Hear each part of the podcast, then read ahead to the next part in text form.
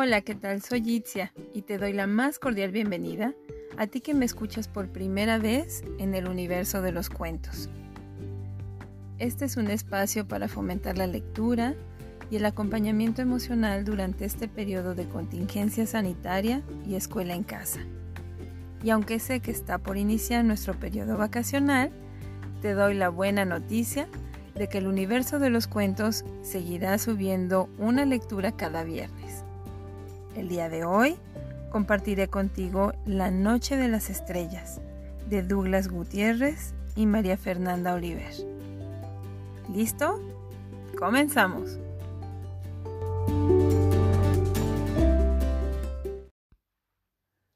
Hace mucho, pero mucho, mucho tiempo, en un pueblo que no está ni cerca ni lejos, sino mucho más allá, vivía un señor al que no le gustaba la noche.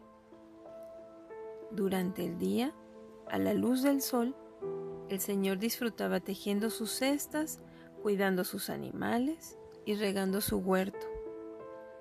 A veces mientras descansaba se ponía a cantar, pero cuando el sol se ocultaba detrás de la montaña, el señor al que no le gustaba la noche se entristecía. Todo a su alrededor se iba poniendo gris, oscuro y negro. Otra vez la noche. ¡Qué fastidio con la noche! El señor guardaba sus animales, recogía las cestas, encendía la lámpara y se encerraba en su casa. A veces se asomaba por la ventana, pero no había nada que ver. La noche estaba negra. Entonces apagaba la lámpara y se acostaba a dormir.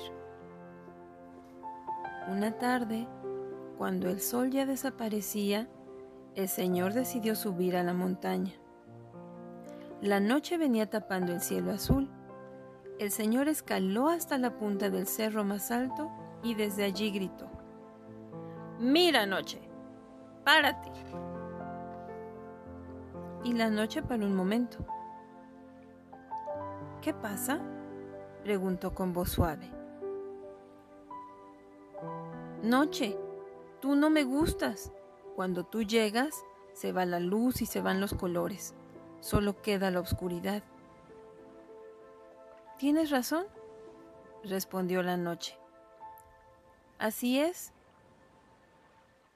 Dime a dónde te llevas la luz.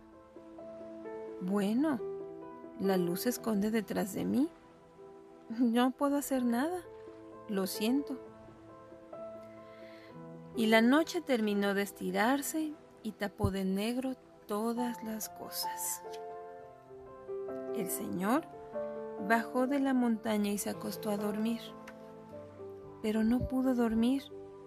Recordaba su conversación con la noche. Al día siguiente trabajó muy poco pensando y pensando en las palabras de la noche. Y esa tarde, cuando la luz volvió a desaparecer, dijo, ya sé lo que tengo que hacer. Subió una vez más a la montaña. La noche ya era un inmenso toldo negro que lo cubría todo. Cuando llegó hasta la punta del cerro más alto, el Señor se estiró y alzó su mano. Hundió un dedo en el cielo negro. ¡Ah! Un agujerito se abrió y brilló un puntito de luz. El Señor al que no le gustaba la noche se puso contentísimo. Abrió agujeritos por todas partes y en todas partes brillaron puntitos de luz. Maravillado, apretó la mano y de golpe metió el puño entero. Entonces se abrió un hueco enorme por donde se asomó una luz grande y redonda como una toronja. La luz que se escapaba por los agujeros de la noche bajó por la montaña y un brillo tenue y plateado iluminó los campos, las casas, la iglesia y la plaza. Esa noche nadie durmió en el pueblo. Desde entonces, cuando el sol se va, el cielo se llena de luces y la gente puede quedarse hasta muy entrada la noche mirando la luna y las estrellas.